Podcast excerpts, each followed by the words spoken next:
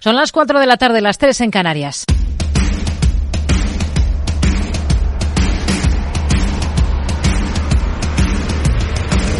No decida lo que hará el mercado. No se salte las normas de su operativa. No se deje dominar por sus emociones. Mercado Abierto con Rocío Arbiza.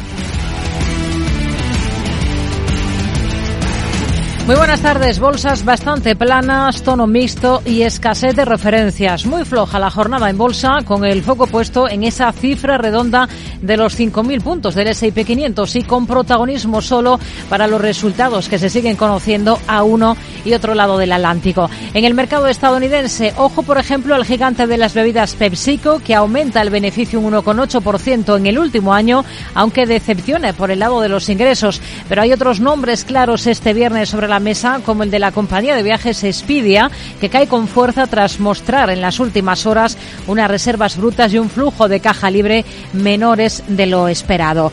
Aquí en Europa, atentos sobre todo al lujo francés, cara y cruz entre Hermès y L'Oréal. La primera sube más de un 5% tras mejorar cifras un 28% en 2023 con mejoras en todas sus ramas y en todas las áreas geográficas en las que está presente y se desploma en cambio L'Oreal, más de un 7%, con ventas flojas en Asia, que es lo que decepciona a los inversores. Una situación que lleva algunas casas de análisis a señalar que esos vientos en contra en el gigante asiático son estructurales y no cíclicos para la compañía. Poca macro también a este lado del Atlántico, salvo esa confirmación de que el IPC alemán en enero se queda como la lectura preliminar en el 2,9% interanual, la tasa más baja desde junio de 2021. Y lo mismo ha ocurrido en Estados Unidos, sin demasiadas sorpresas. Ajuste mínimo en la revisión del IPC que se esperaba para este viernes.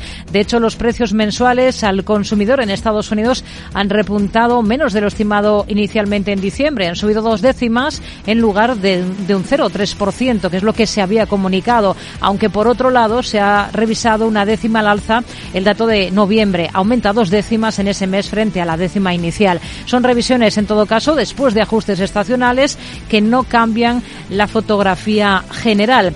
Aquí, en la Bolsa Española, tenemos al selectivo, tenemos al IBEX con descensos del 0,30 34% en 9.870 puntos cuando se cumple un mes de la publicación del informe Gotham sobre Grifols. Acciones Renovables encabeza los recortes del selectivo en un día con foco en Telefónica y en el resultado de su ERE. Se han desbordado las previsiones porque hay más de 3.600 peticiones y solo se van a aceptar 3.393 bajas. Entre tanto, seguimos a la espera de que se materialice la esperada OPA sobre Talgo por parte del grupo húngaro que ya amagaba con ello en noviembre pasado. De momento, la CNMV mantiene la suspensión de cotización hasta tener noticias. Más allá de los mercados, la atención sigue puesta en las protestas del campo.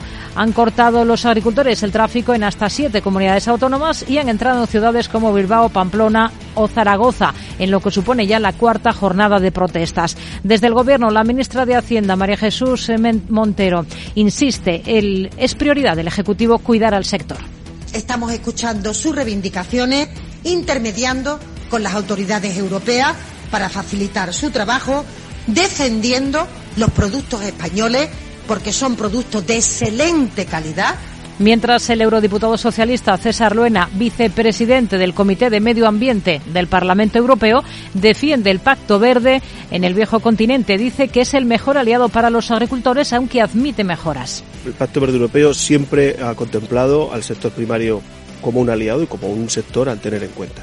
Pero es verdad que si lo conciben como un eh, enemigo, por algo será. Por tanto, yo sí que creo que es necesario modificar algunas cosas. Posiblemente se pueda ser más flexible teniendo en cuenta que vamos muy tarde. Hablaremos de ello también esta tarde a partir de las cuatro y media cuando relacionemos en el programa música clásica y economía de la mano de Alexis Ortega, analista independiente. A las cinco y media hoy vamos a hablar del sector inmobiliario. Son ya varios los países en los que se cuestionan las valoraciones de las propiedades comerciales. Desde China los problemas se han extendido a países como Suecia, Canadá, Estados Unidos o la propia Alemania ¿Cómo está la situación en España? Es lo que queremos abordar esta tarde con Miquel Echavarren, presidente de la consultora inmobiliaria Colliers para España y Portugal. Y en el tramo final del programa, a partir de las seis, tendremos consultorio de bolsa. Esta tarde estarán con nosotros Roberto Moro, de robertomoro.com, y Jorge del Canto, de Caser, Asesores Financieros en Canarias. Esto es Mercado Abierto, en Capital Radio. Comenzamos.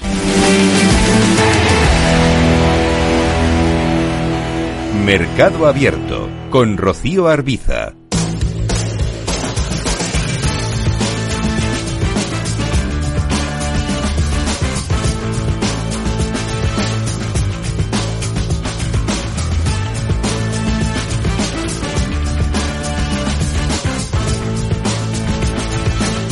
Primera parada en Estados Unidos. Tenemos a esta hora tono mixto en los indicadores de Wall Street. Por encima de los 5.000 puntos está el S&P 500 en 5.007 para ser exactos. Está subiendo en torno al 0,20%. También alzas en el caso del Nasdaq 100, medio punto porcentual en positivo.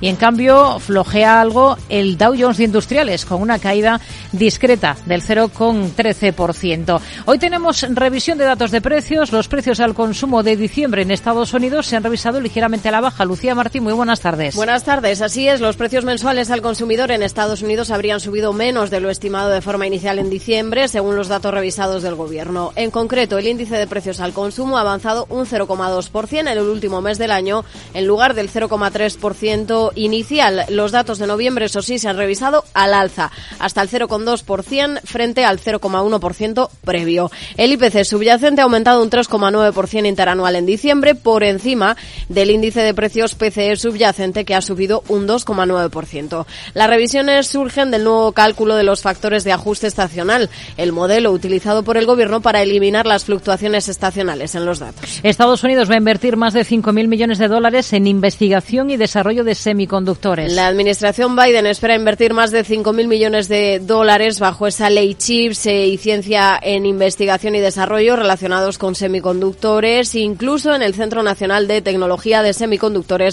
según ha confirmado la Casa Blanca. Recordamos que Estados Unidos está en plena lucha contra China en ese ambiente de la tecnología, bloqueando a las empresas que compren artículos del país eh, asiáticos para los dispositivos. Por otro lado, Pekín se ha enfocado también en revertir esta situación y posicionarse como el primer país en vender una de las arquitecturas de código abierto más populares, el RISC V, desarrollados por científicos, por investigadores de la Universidad de California en Berkeley. Este chip sirve para diseñar desde chips de teléfonos inteligentes hasta procesadores avanzados para inteligencia artificial. Nvidia apunta al mercado de chips personalizados de 30.000 millones de dólares con una nueva unidad, según Reuters. Se trata de esa nueva unidad de negocio centrada en el diseño de chips a medida para empresas de computación en la nube y otras que también incluyen esos procesadores eh, avanzados de inteligencia artificial.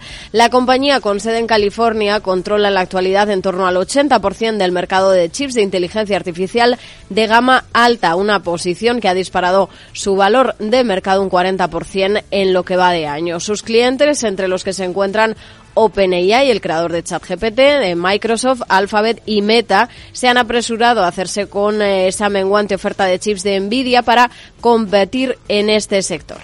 PepsiCo, resultados, logra un aumento de sus beneficios en el último año, pero decepciona con los ingresos. La multinacional ha presentado resultados del cuarto trimestre y de todo el 2023. Eh, un periodo, el anual, en el que las ganancias han aumentado un 1,8% hasta superar los 9.000 millones de dólares. Solo en el cuarto trimestre el beneficio casi se ha triplicado, desde los 518 millones hasta superar los 1.300. Ambos resultados han sido mejores de lo esperado. Sin embargo, los ingresos han decepcionado, a pesar de haber crecido un 5,9% en el año y un 4,5% en el trimestre. Catalen registra unos ingresos en el segundo trimestre ligeramente por encima de las estimaciones. Catalen ha presentado esos ingresos trimestrales que han estado algo por encima de las previsiones de Wall Street y lo hace días después de que el fabricante de medicamentos aceptara esa oferta de compra de 16.500 millones por parte de Novo Nordisk. Los ingresos del segundo trimestre han sido de algo más de 1.000 millones de dólares por encima de las estimaciones de los analistas gracias a una mejor producción en sus instalaciones clave.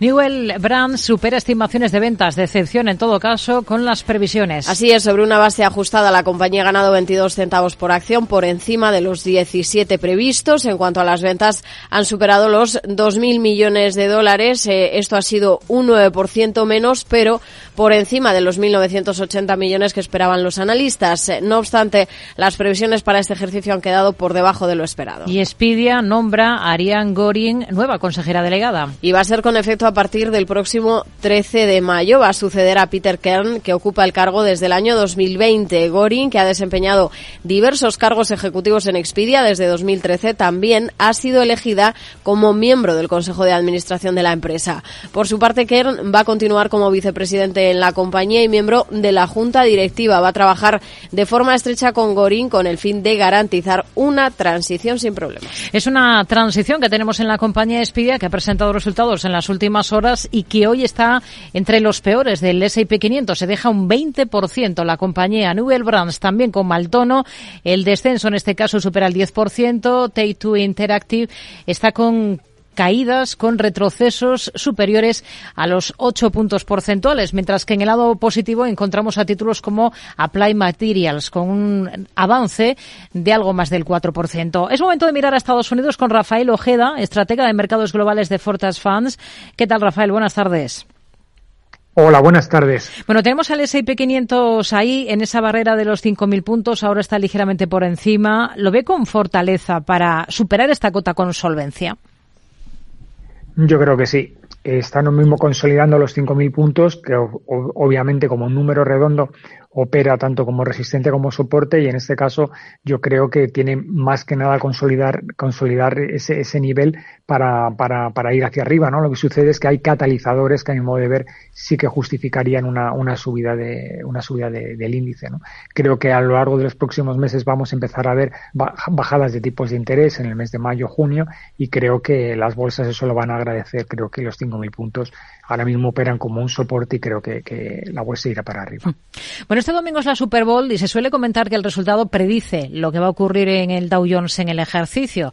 La Liga Nacional de Fútbol Americano se divide en dos conferencias, por un lado la AFC y por otro la NFC cada año que gana un equipo eh, del Campeonato Nacional de Fútbol Americano que tiene sus raíces en eh, esta segunda, en la NFC, el Dow Jones registra alzas al final del año, mientras que si se da la victoria de la otra conferencia, pues se traduce en bajadas. Eh, como anécdota tiene su punto, ¿no? Porque los datos hablan de una fiabilidad de, del entorno del 70%. Sí, sí. La Liga, la Liga Nacional sería un poco como el Partido Republicano y que, cuando ganan, pues es más probable que la bolsa lo agradezca y sin embargo cuando gana la Liga Americana es un poco como los demócratas y, y, entonces el mercado bajaría. Yo creo que es más una anécdota que otra cosa. Yo creo que tiene mucho más que ver con, el año en el que nos encontremos y no es lo mismo que gane la nacional americana en un año preelectoral que en un año postelectoral o en una crisis, ¿no? Pero sí, sí, tiene, tiene su gracia que, que acierten un 70%, que es una fiabilidad bastante superior al de la marmota, ¿eh? eso apenas un 30%. hay, hay que tener en cuenta que hay algunos otros datos, por ejemplo, encuestas como la que ha llevado a cabo de Conference Board, la última que ha hecho, que refleja un cambio significativo en el ánimo de los principales empresarios estadounidenses. Es una encuesta entre CEOs. Em, por primera vez en dos años son optimistas con la economía estadounidense. Eh, ¿Significa esto que em, Estados Unidos habría logrado esquivar esa recesión o todavía hay que estar muy pendientes? Yo creo que sí. Eh, antes de ayer estuve en un evento que organizó una gestora muy importante en Manji y ellos dan por sentado que, vamos a, que por lo menos Estados Unidos va a esquivar la, recesión y que probablemente Estados Unidos tenga un crecimiento lo suficientemente sólido como para, como para esquivar la, recesión. Creo, creo firmemente en que, en que va a ser así, ¿no? Lo que comentaban que era una, una anécdota muy graciosa, ¿no? Es de que nunca tenemos que menospreciar la capacidad que tiene el consumo, los consumidores americanos de gastar dinero que no tienen en algo que no necesitan. Es decir, el consumo americano es tan fuerte que hace que, Estados Unidos haya podido escapar de esa recesión. Mucho ayuda que tengan una situación de pleno empleo y eso prácticamente hace que sea muy complicado que Estados Unidos caiga en una recesión, salvo que la situación macro cambie muy profundamente. Hmm. Resultados. Tenemos sobre la mesa los de Pepsi. ¿Qué le han parecido los resultados de la compañía de bebidas? Bueno, pues un poco contradictorios en sí mismos, ¿no? Es decir, un incremento de, los beneficios, pero sin embargo con unas, unas ventas que no, que no justificarían un beneficio tal. ¿no? Por tanto, solo que da la sensación que el beneficio se ha justificado por una reducción de costes. ¿no? Entonces, bueno, ¿hasta qué punto eso, eso puede ser sostenible en el tiempo? ¿no? Y, y esa es la gran, la, la, gran cuestión. Lo que sí que está claro es que eh, es una compañía muy solvente y que trimestre tras trimestre, desde, desde el primer trimestre del año 2023, ha ido mejorando su beneficio por acción y eso hay que es, es de agradecer. ¿no? El problema es que la compañía, bueno, pues está en un punto, en 170 dólares más o menos por acción, que tiene un objetivo de 187. Por tanto, a mi modo de ver, creo que se justificaría una, unas subidas en los próximos trimestres. Hay algunas compañías que están acaparando protagonismo en Estados Unidos por la reacción que están registrando a, las cifras que han presentado. Sería, por ejemplo, el caso de Take-Two Interactive, la compañía de software que está con descensos de más del 8%. Al cierre de la última sesión presentaba cifras y, sobre todo, decepcionaba por esa rebaja de previsiones que ha llevado a cabo. ¿Estaría al margen de, una compañía como esta? Yo sí estaría al margen. Estamos hablando de una compañía que tiene un beneficio por acción de menos 9,07 dólares por acción. Es decir, es una compañía que pierde dinero y lo único que justifica un incremento de, de sus valoraciones es que poco a poco vaya mejorando esos, esos ratios y vaya acercándose un poco hacia, el break-even y empieza a ganar dinero. Si Take-Two Interactive empieza a justificar que no va a poder obtener esa rentabilidad esperada en los próximos trimestres, pues obviamente en un sector como el suyo, en el que hay tantas compañías que ganan dinero, pues obviamente invertir en una que no lo hace, pues no tiene demasiado sentido. Yo desde luego estaría al margen. Tenemos para palo sobre todo en Expedia. Expedia está recortando pues casi un 20% por encima del 19,5 esta jornada. Acaba de nombrar nueva consejera delegada, ha advertido de una facturación que se va a ver afectada por una moderación en la demanda de los viajes, dice. Eh, ¿También estaría al margen de una compañía como esta? Sí, por muchos motivos. Primero, eh, tenemos que tener claro que es una compañía que, que si bien es cierto que, que, tiene que gana dinero, lo que no tiene demasiado sentido son los bandazos que da, ¿no? Es decir, una compañía que en el primer trimestre del año eh, perdió 20 centavos por acción, en el segundo trimestre gana 2,89, en el tercer trimestre 5,40, en este va a ganar prácticamente nada. Es decir, digamos que no tiene una estrategia claramente definida y está un poco con demasiados vaivenes. ¿no? Esto, en mi modo de ver, creo que justifica el cambio que han tenido de consejero delegado, ¿no? Es decir, bus buscar a alguien que, que, sí que marque una, una ruta en un, en un escenario bastante complicado como el que tiene la compañía. Yo, desde luego, sí estaría al margen del, del valor. Western Digital también está acaparando miradas porque ha retrasado su publicación de resultados trimestrales por errores, dice la compañía. ¿Con qué ojos mira un valor como este? Puf, pues mal, porque si retrasas la presentación de resultados por errores, da la sensación de que los errores van a ir en tu contra. Por tanto, una compañía que tiene un beneficio por acción de menos 7,15 y que trimestre tras trimestre pierde dinero, pues obviamente a mí lo que me da a entender es que tiene desavenencias con su auditor en la presentación de resultados. Yo, desde luego, estaría al margen también de esta compañía. Nos quedamos con, con este análisis para todos estos valores. Rafael Ojeda, estratega de mercados globales de Fortas Funds. Gracias. Muy buenas tardes. Adiós, buenas tardes. Hoy tenemos en el lado positivo algunos valores como First Energy, que está subiendo casi un 4%. A esta hora Fortinet, con avances que se acercan a ese porcentaje, mientras que Applied Materials o AMD están con subidas de más del 3,5 y 2,5% respectivamente. En el lado negativo, pues tenemos esa caída, sobre todo mencionada de Spidia, eh, que se acerca al 20% a esta hora de la tarde. Y más allá de lo que está ocurriendo en Estados Unidos, atentos porque el próximo martes 20 de febrero les invitamos al Caser Investment Summit Sevilla, unas jornadas dirigidas a agentes financieros en las que podrán encontrar las claves para la gestión de patrimonios este año, Aida. Analizaremos desde las perspectivas macroeconómicas a la inteligencia artificial aplicada a la gestión patrimonial. Un evento con la presencia de Manuel Alejandro Cardenete, catedrático de Economía de la Universidad de Loyola, que hablará sobre la macroeconomía que viene. Salvador Más CEO y fundador de GPT Advisor, que abordará la inteligencia artificial en la gestión de carteras, y Asier Uribe Echevarría, director de Caser Asesores Financieros, que pondrá sobre la mesa las claves para la gestión de patrimonios. Si es agente financiero, asista al programa conducido por Luis Vicente Muñoz y reserve su plaza en el correo eventos. Recuerde, el 20 de febrero de 5 a 7 de la tarde desde la Cámara de Comercio de Sevilla.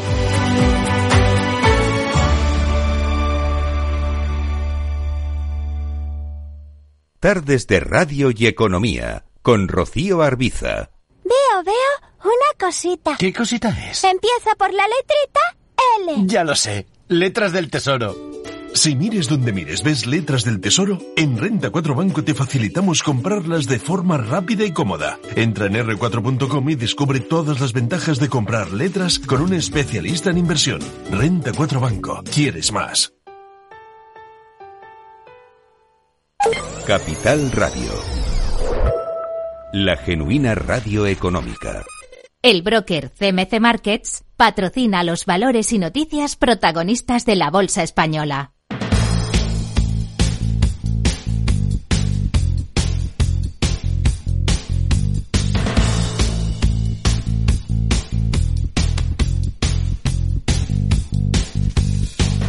Una bolsa española que camina a la baja, que camina en negativo, descensos que se acercan al medio punto porcentual en el IBEX, que está en 9.862 puntos. Hoy tenemos que estar de nuevo pendientes de Talgo. La CNMV mantiene suspendida su cotización mientras se esperan noticias sobre esa posible OPA. Alejandra Gómez, muy buenas tardes. Muy buenas tardes, así es, porque la sesión de este viernes todavía mantiene esa incertidumbre sobre un posible lanzamiento de OPA sobre Talgo por parte del húngaro Magyar Baigon por 632 millones de euros. Según informa Cinco Días, a última hora del jueves por la noche, fuentes de Talgo reconocían no haber recibido llamada alguna de representantes de la compañía húngara interesada, mientras que desde el gobierno destacan que no tienen noticias sobre avisos de oficialización de una oferta por el momento. Telefónica cubre el cupo del ERE en un 106,4% con más de 3.600 empleados adscritos. Como lo que se excede, con lo que se excede el cupo acordado por la empresa y sindicatos e implica, según fuentes de UGT, que no habrá salidas forzosas de Telefónica Telefónica.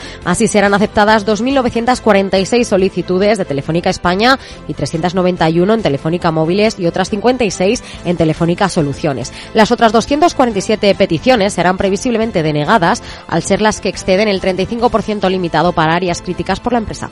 El consejero delegado de BBVA España vende acciones de la entidad. Y lo hace aprovechando el rally en bolsa y tras presentar la semana pasada los mejores resultados de su historia. Así, según registros de la CNMV, Peyo Beulet Beuludestegoitia se ha desprendido el pasado lunes de un paquete de 4.200 títulos a un precio de 8,96 euros, lo que supone unos 38.000 euros. Standard Poor's mejora la calificación crediticia del Banco Sabadell. Y la incrementa un escalón desde triple B mayúscula hasta la triple B mayúscula más, con lo que la entidad se refuerza en el grado de inversión considerada satisfactoria. La mejora del rating y la perspectiva para la entidad se sitúa ahora en estable.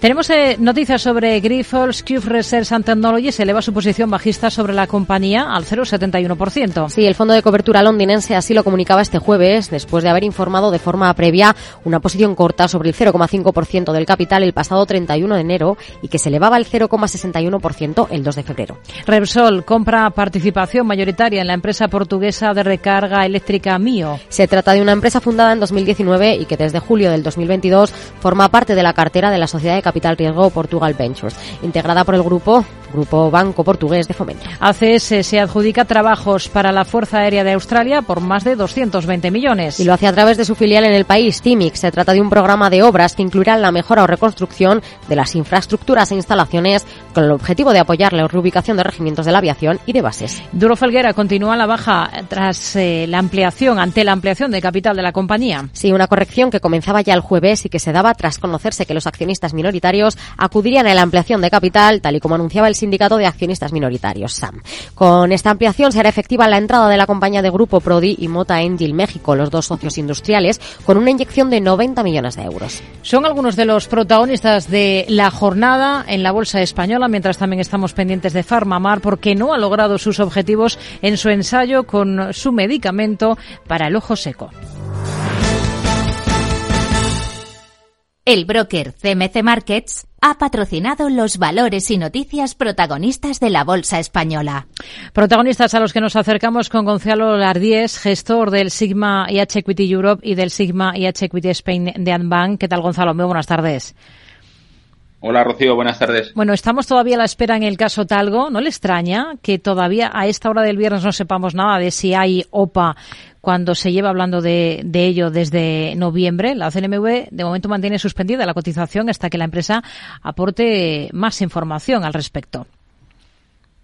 Bueno, parece que después de varios meses la operación está bastante más madura. A veces en los tiempos que corren de, en que la información es muy inmediata, a veces ocurren filtraciones y quizás la operación, cuando se tuvo primer conocimiento por parte del público en general, estaba en las primeras fases.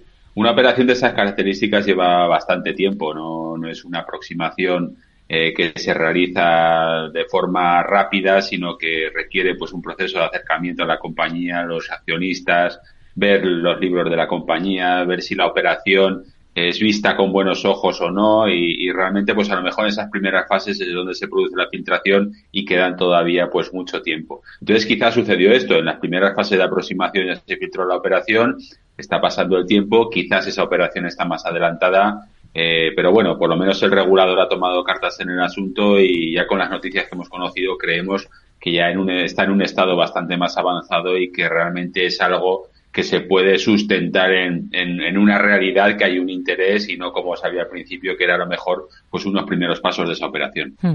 Bueno, veremos qué va ocurriendo en torno a Talgo. Si nos centramos en el IBEX Telefónica, sabemos que las salidas en el ERE de la operadora eh, están en 3.393. La inscripción por parte de los empleados supera el 100%, por tanto no va a haber despidos forzosos. Eh, ¿Ustedes estarían en el valor en Telefónica ahora? Bueno, eh, compañía en plena transformación, bueno, en transformación que lleva ya bastantes años desde lo que era pues la operadora de telecomunicaciones a un, pues una compañía grande de infraestructuras de telecomunicaciones. Dentro de eso, pues la estructura de, de empleados, eh, pues quizás eh, arrastra pues dinámicas del negocio de hace bastante tiempo y tiene que adaptar esa estructura pues a la nueva realidad. No es algo que que sea, digamos, distinto a muchas grandes operadoras europeas. Hace unos meses vimos también la misma dinámica en British Telecom. Entonces las compañías intentan adaptarse a la nueva realidad del negocio insistimos una vez más en que es clave pues eh, una operación que hay en España pendiente de, de, aprobación por parte de los reguladores europeos. Es un negocio que tiene una rentabilidad pues bastante reducida y que está muy encima del regulador con muchas eh, trabas regulatorias que, impiden pues esa rentabilidad del negocio que florezca. Hmm. El que se produzca consolidación en el, sector es importante de cara a medio plazo y realmente pues eso abriría pues unas dinámicas de fusiones y adquisiciones que creo que son muy necesarias en el sector en Europa. Hmm. En el Sabadell estaría, hoy Standard Poor's ha elevado su rating crediticio a largo plazo con perspectiva estable la realidad del negocio a corto plazo es buenísima. Es muy buena pues porque los bancos, eh, ¿quién iba a decir hace no demasiado tiempo que iban a tener los tipos de interés de tipo de interés que tienen actualmente? La realidad del negocio es esa. Eh, lo que pasa es que ya estamos empezando a descontar cuándo van a bajar esos tipos. Entonces, eh, igual lo que ha venido rápido, rápido se va. Sí que es verdad que la solvencia financiera del grupo está fuera de toda duda y eso da pues eh, bastante eh, empuje de cara a medio y largo plazo. Pero la rentabilidad del negocio es lo que manda y si estamos empezando a descontar bajadas de tipos, pues quizás esos buenos resultados que han tenido en el, en el último ejercicio sean difíciles de repetir de cara al próximo, a este año, al 2024. Hmm. Hay tres bufetes en Estados Unidos que se plantean demandar al Santander por el tema de la cuenta utilizada por Irán para eludir sanciones. ¿Ha sido exagerado el impacto en cotización por este tema esta semana? Es decir, debemos asumir que cualquier impacto adicional o cualquier noticia adversa ya estaría en precio. Bueno, las demandas en Estados Unidos son algo a tener muy en cuenta. ¿eh? Hace pues una compañía que es de otro sector, como el caso de, Bayer, pues con todo el tema de los herbicidas y demás demandas, conocimos hace unas semanas pues una demanda individual que fueron dos mil millones de, dólares. Eh, ha habido casos anteriormente de otros bancos pues que no han cumplido con la praxis que se les exige en cuanto a todas estas dinámicas y ha habido sanciones que más o menos pueden ser relevantes. Entonces surge la duda de hasta dónde puede llegar pues todo este todo este tema el, tema reputacional está allí y desde luego el que se abra pues la posibilidad de posibles demandas pues es algo que genera incertidumbre. Valorar si es demasiado o no el castigo, pues iremos viendo con las noticias que vayan surgiendo, pero desde luego desde el punto de vista reputacional no son buenas noticias para el banco. Haces noticia por un nuevo contrato que ha conseguido en Australia a través de su filial allí. ¿Cuál es la visión que tiene que tienen ustedes ahora para la compañía constructora? Bueno, eh, todo lo que sea nuevos contratos pues son bienvenidos. Eh, realmente la parte importante en cuanto a la parte estratégica de la compañía pues esa, esa posible venta de la parte de servicios, esa parte más industrial eh, y la compañía viene tiempo pues intentando crear una compañía que sea referente en infraestructuras. Lo he intentado hacer de forma inorgánica y nos salió bien la operación en Italia. Y si lo comparamos, por ejemplo, con Ferrovial y SACIR, el peso de infraestructuras eh, es todavía pues eh, reducido para lo que lo que aspira a ser la compañía. Entonces, en, tanto en cuanto vayan surgiendo nuevos contratos son buenas noticias, pero la parte importante pues es el dar el giro definitivo a la compañía, el que hace un poco esa parte más industrial y quizás una operación, el, comprar los minoritarios de Hotchkiss pudiera ser una opción. Esperemos que, dice la compañía en el próximo, en la próxima, en la próxima relación con inversores que tenga hmm. y ver si da un poco más de pistas en cuanto a, por dónde van los tiros en, en, la parte estratégica. Una cosa más, Farmamar em, no ha alcanzado objetivos en un ensayo clínico para el tratamiento del ojo seco. ¿Con qué ojos miran ustedes a Farmamar ahora? Bueno, es una compañía que, que, a veces tiene pues evoluciones positivas de corto plazo en el mercado, pero al final no acaban de concretarse esos proyectos que, que, a veces generan muchas expectativas en los inversores y realmente pues al fin y al cabo es una compañía de 600, 700 millones de capitalización y estábamos aquí hace 20 años. Entonces, más allá de la evolución especulativa, con la pandemia también hubo noticias de posibles eh, lanzamientos, al final no se concretan y tiene pues eh, un perfil muy especulativo que al final no se concreta y eso pues genera pues cierto desasosiego entre los inversores. Gonzalo Lardies de Amban, gracias. Muy buenas tardes. Gracias, un saludo, hasta luego. Están recortando los títulos de Farmamar un 1,5% a esta hora hasta 35,74 euros. Miramos a Europa.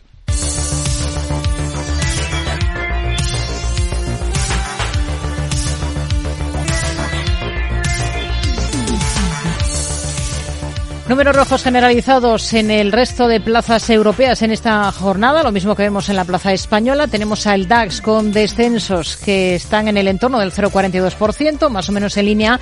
Baja la bolsa de Londres, el FT100, medio punto porcentual de retroceso para el selectivo francés K40 y tenemos al Eurostox 50, al selectivo europeo con un descenso del 0,21%. Vamos a ver por dentro qué valores son los que están destacando en el viejo continente, Alejandra Gómez. Este viernes tenemos en el punto de mira al banco británico Barclays porque acuerda comprar la división de banca minorista Tesco Bank por 700 millones. Y se hará así con la mayor parte de los negocios de esta banca minorista del grupo de supermercados. Además, el CEO de la entidad, Bencant, dice estar bajo presión para presentar un nuevo plan de negocio este mes que tranquilice a los accionistas inquietos con un modelo más, más rentable y retribuciones más elevadas y sostenible. Todo ello mientras que en Francia miramos con protagonismo para el sector del lujo y la belleza. Hermès destaca ganancias récord en 2023 por encima de los números de, de sus competidores, con un 28% superiores a las de un año antes, hasta los 4.311 millones de euros, y gracias a la fuerte progresión de su actividad en todos sus negocios y en todas sus áreas geográficas. Su consejero delegado, Axel Dumas, ha destacado además su apuesta por el país galo en el seno de sus operaciones.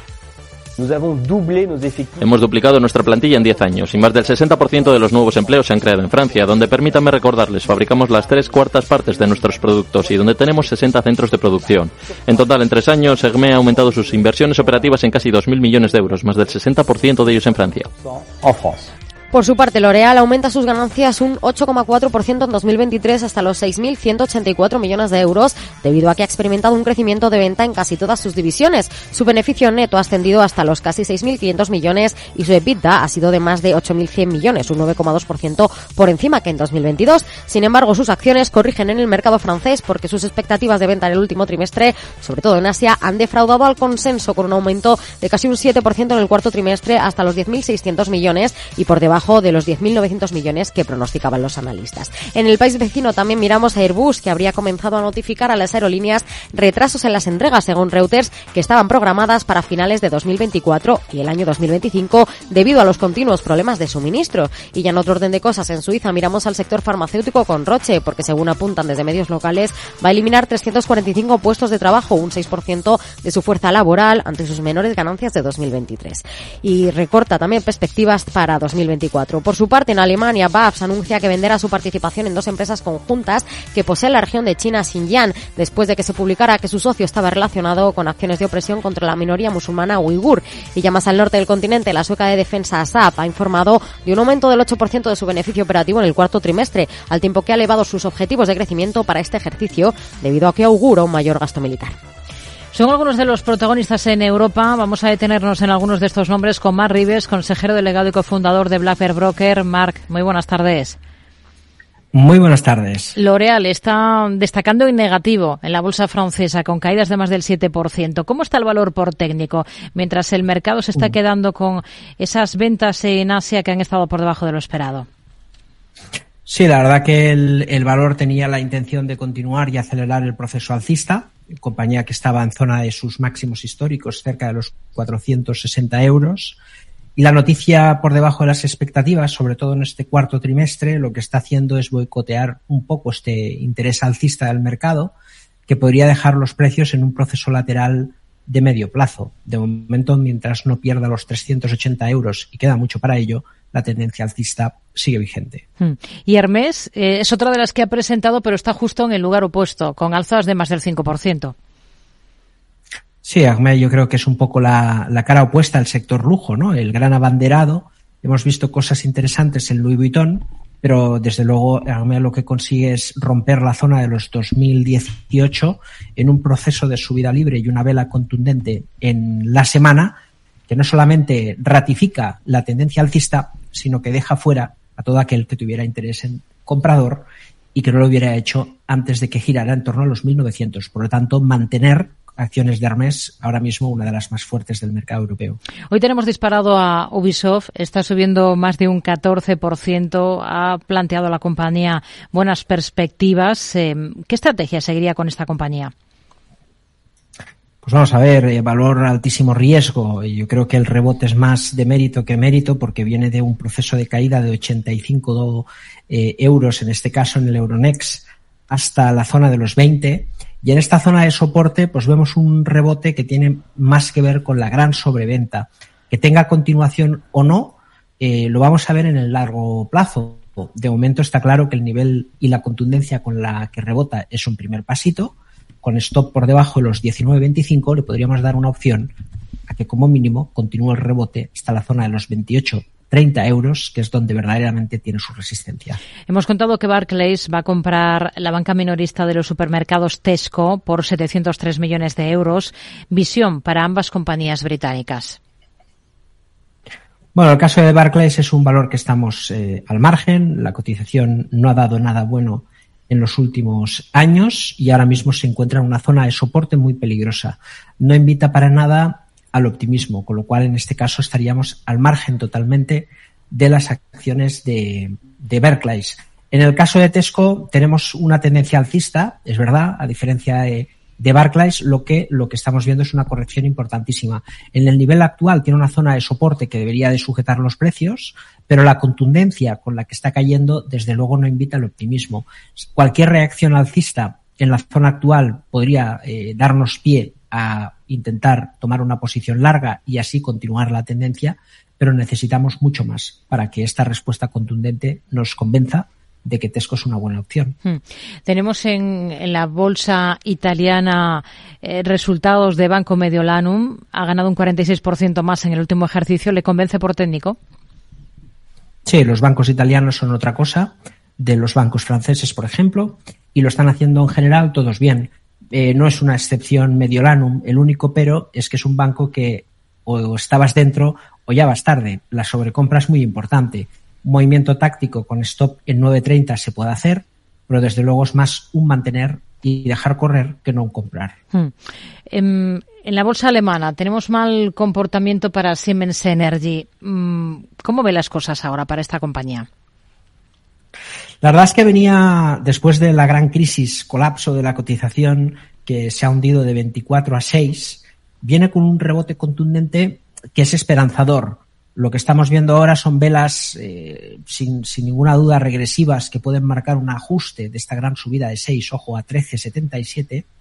Y todo lo que no sea perder el 11 de 19 lo encuadraríamos dentro de un ajuste, vamos a llamarle sano. Perder ese nivel complicaría las cosas y dejaría el escenario nuevamente bajista en busca de los mínimos. Así que momento clave para Siemens Energy. Vamos a ver la corrección para poder determinar si nos gusta para comprar o para vender. Marc, ¿qué valor europeo le convence más ahora? ¿Dónde ven especial fortaleza? Pues dentro del, del, sector europeo, pensando en el largo plazo, en estas compañías que todavía no han cogido el buen tono del mercado, por alguna razón u otra, hoy incorporamos Porsche a través del holding de la familia Porsche, Porsche Automobile Holding, ticker PAH3, no confundir con P911, que es la fábrica de coches. Y a través del holding tenemos una posición en Volkswagen del 66% de nuestro dinero y un 33% que iría así a la compañía de automovilística Porsche. En este sentido, estamos comprando un descuento importante en, a través del holding por diversas razones y sobre todo porque vemos una pauta esperanzadora de cambio de tendencia. Estamos comprando Volkswagen a Porsche a PER 3 y Porsche a PER 14, dos métricas baratas si tenemos en consideración la media sectorial en un sector que parece que al fin arranca. Marc Vives, consejero delegado y cofundador de Black Bear Broker. Gracias, buenas tardes. Un placer, feliz fin de semana a todos.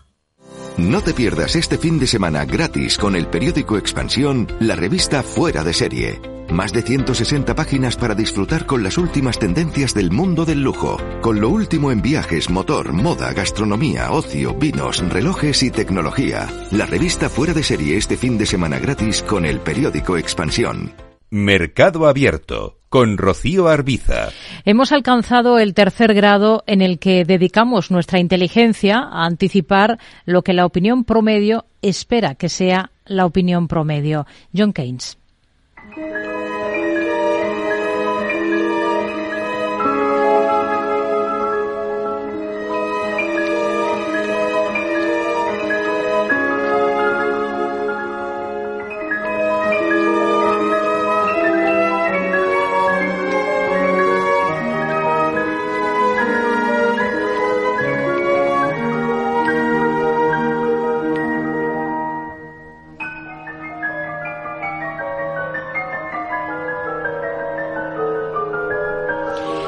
Alexis Ortega, analista independiente. Hola Alexis, ¿qué tal? Muy buenas tardes.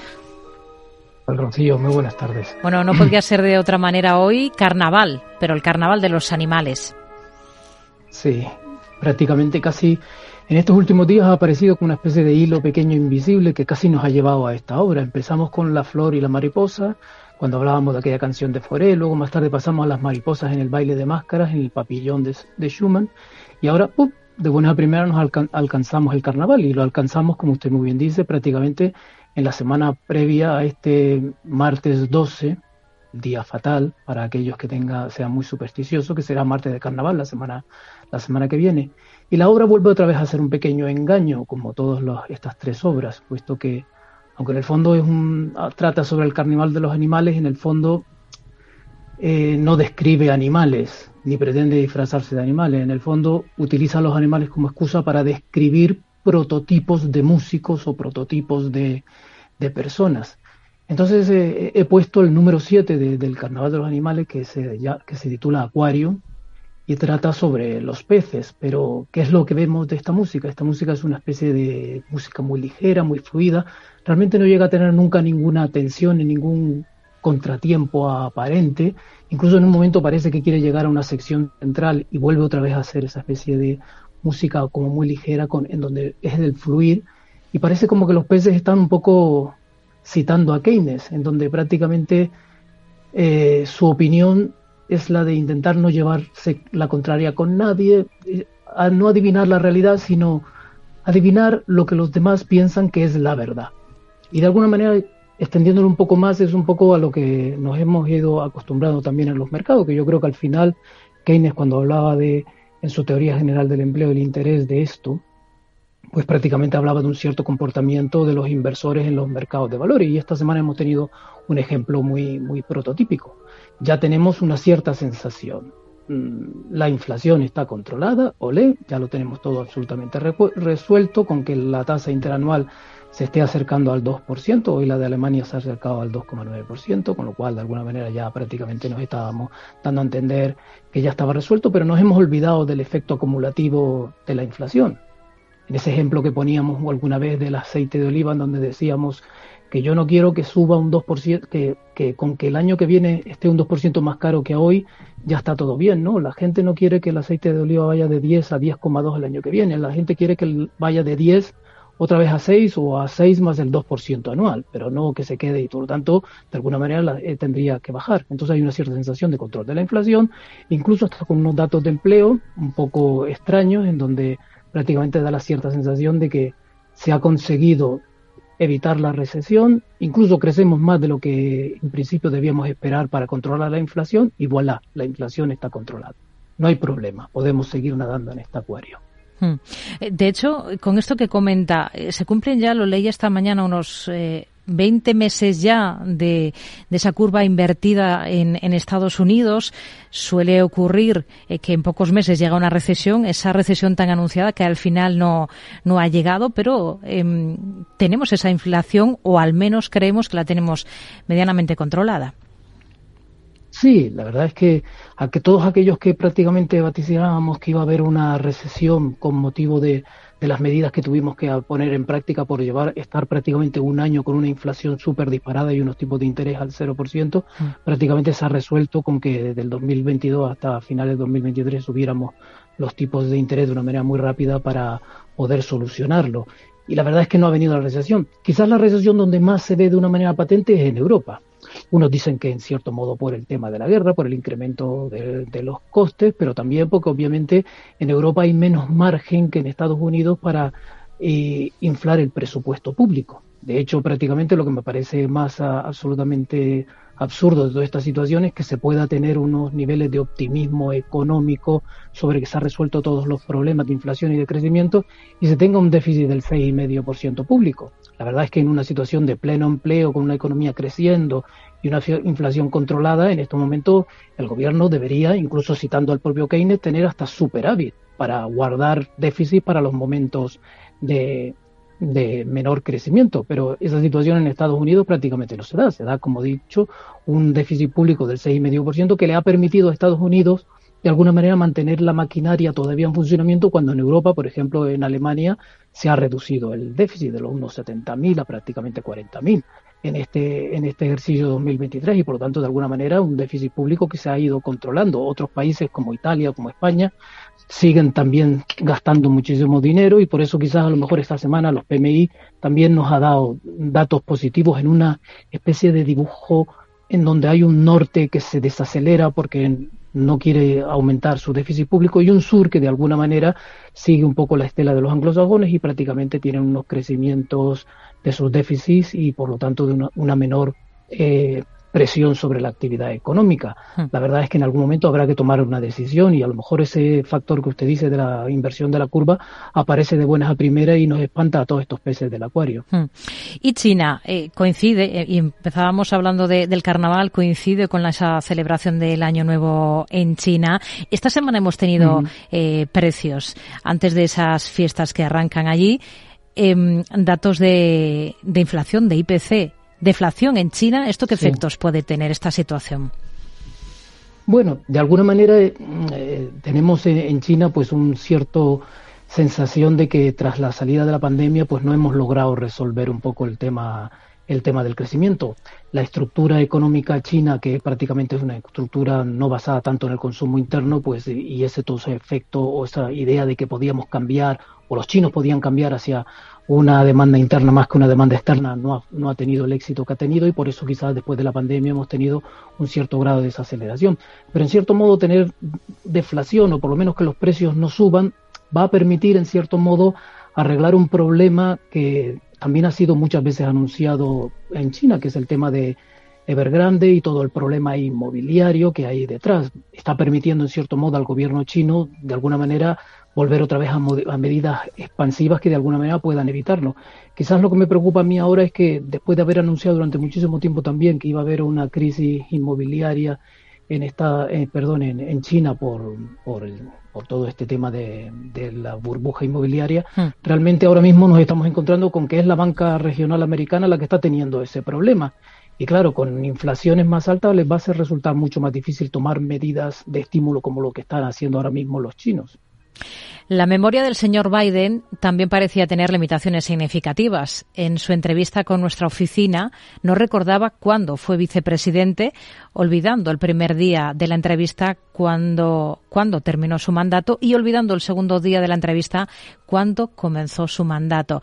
Páginas 207 y siguientes del informe del fiscal especial Robert Hart que se ha presentado esta semana.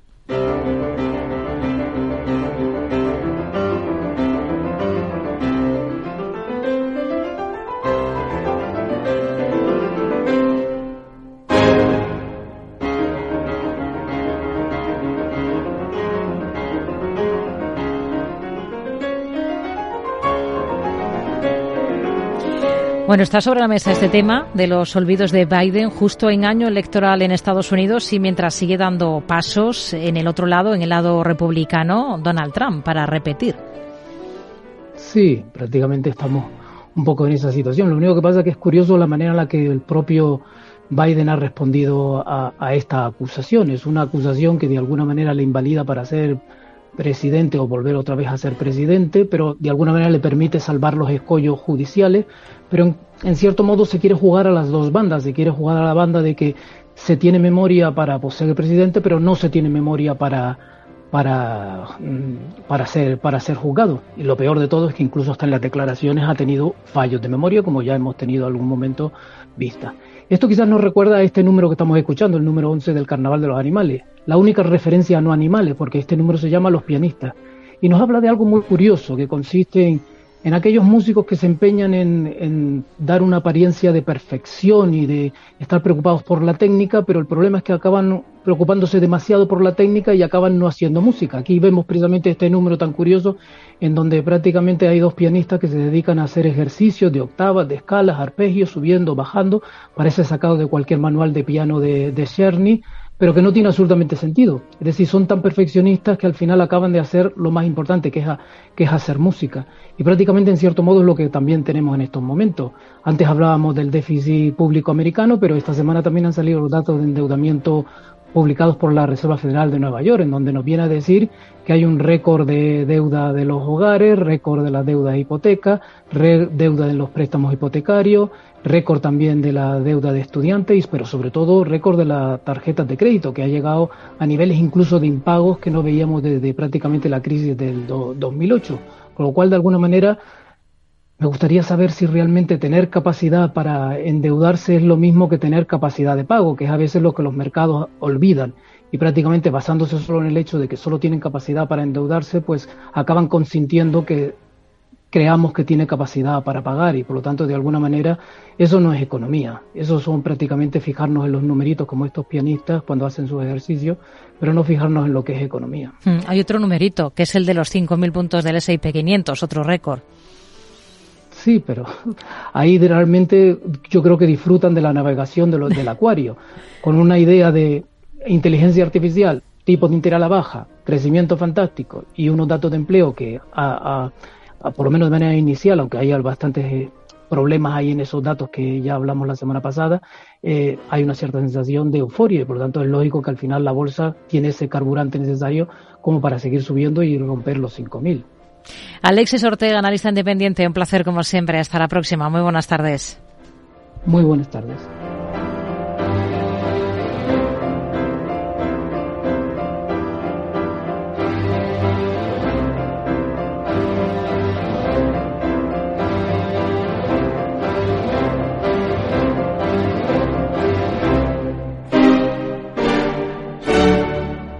Tardes de Radio y Economía. Mercado Abierto.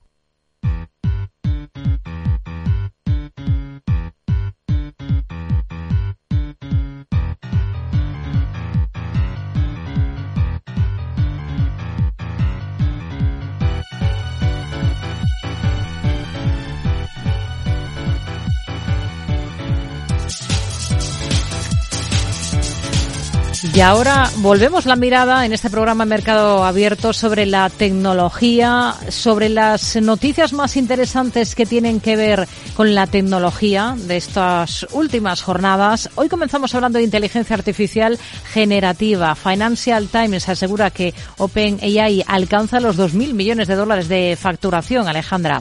Sí, Rocío, esos 2.000 millones de dólares es la cifra que habría alcanzado la firma tecnológica creadora de ChatGPT en términos anualizados y se convierte así en una de las empresas del sector tech de más rápido crecimiento de la historia. El Financial Times basa estas informaciones en dos fuentes cercanas a las cuentas de la compañía que dirige Sam Altam. Ha agregado que la compañía con sede en San Francisco y respaldada por Microsoft confía en que puede duplicar en más eh, duplicar más esta cifra en de cara a 2025. ¿Cómo? Gracias al interés de los clientes comerciales en utilizar esta tecnología de OpenAI complementaria a implementar herramientas de inteligencia artificial generativa. Y es que el medio de Information ya señalaba en octubre del 2023 que OpenAI habría alcanzado los 1.300 millones, millones de dólares de facturación y que el ritmo del crecimiento de las ventas habría seguido acelerándose hasta la actualidad.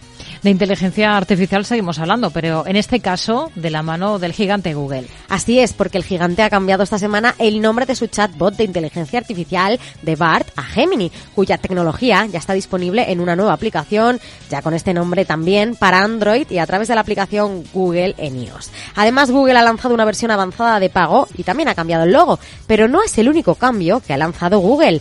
En la misma rueda de prensa de presentación de su renovado chatbot, la vicepresidenta y directora general de experiencia de Gemini ha señalado que esta herramienta está potenciada por el modelo de lenguaje de gran tamaño o MLL y que ya está disponible hasta en 40 idiomas. Pero eso sí, la experta ya advierte que esta autoconciencia en el lenguaje, caracterizada por una red neuronal de muchos parámetros, es algo complicado para este tipo de modelos y herramientas, por lo que explica que puede que todavía si le preguntamos a Gemini cómo te llamas, tal vez responda todavía soy Bart.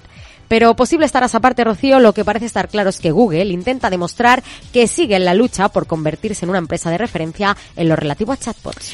Y aunque todo este ámbito de la inteligencia artificial nos puede parecer eh, muy corporativo, lo cierto es que esta nueva tecnología podría ayudarnos también, por ejemplo, a cosas como entender mejor nuestra historia. Así es, porque el fundador de Tesla, Elon Musk, ha dicho que proporcionará apoyo financiero a un proyecto que utiliza la inteligencia artificial para desplegar digitalmente antiguos pergaminos que han sido ilegibles durante siglos. Son informaciones que ha recogido Bloomberg y que destacan que los grandes avances de este proyecto, conocido como Vesuvius Challenge y dirigido por Nat Friedman, exdirectivo de GitHub, ha captado la atención del multimillonario. Pero muchos seguro que se están preguntando de qué se trata este proyecto innovador. Resulta que se están escaneando pergaminos de la ciudad romana de Herculano, calcinada por la erupción volcánica que enterró a Pompeya, y se está utilizando esta inteligencia artificial para leer párrafos completos.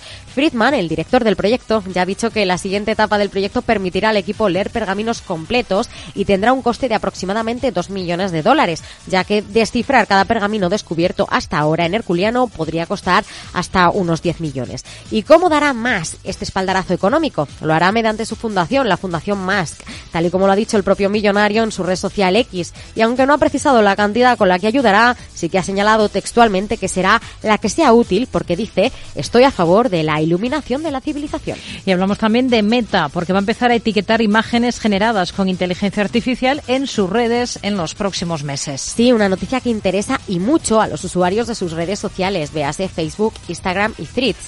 Y todo esto porque Rocío, Meta señala que trabaja en colaboración con unas empresas de la industria en estándares técnicos comunes para identificar contenido de inteligencia artificial, incluidos vídeos y audios. El objetivo, dicen, es identificar marcadores invisibles para poder etiquetar imágenes de bancos como Google, OpenAI, Microsoft, Adobe, Journey y Shutterlocks. Aunque no es el único hito que persiguen, porque los usuarios también pueden usar Meta para crear imágenes fotorrealistas mediante texto. Pues son las noticias tecnológicas más interesantes en estos últimos días de esta semana. Enseguida actualizamos otra información más allá de la tecnología y regresamos para abordar la segunda hora de Mercado Abierto.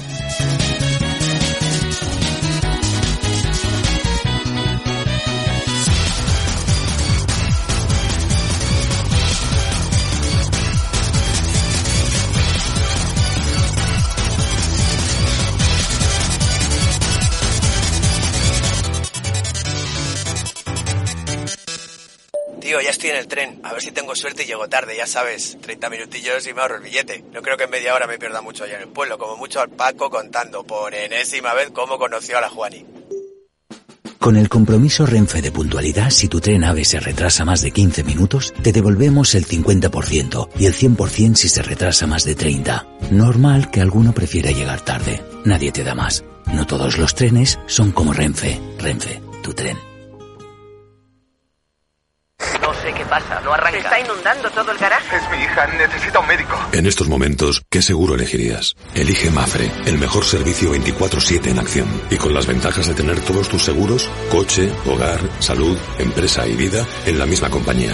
Mafre, la aseguradora de más confianza en España.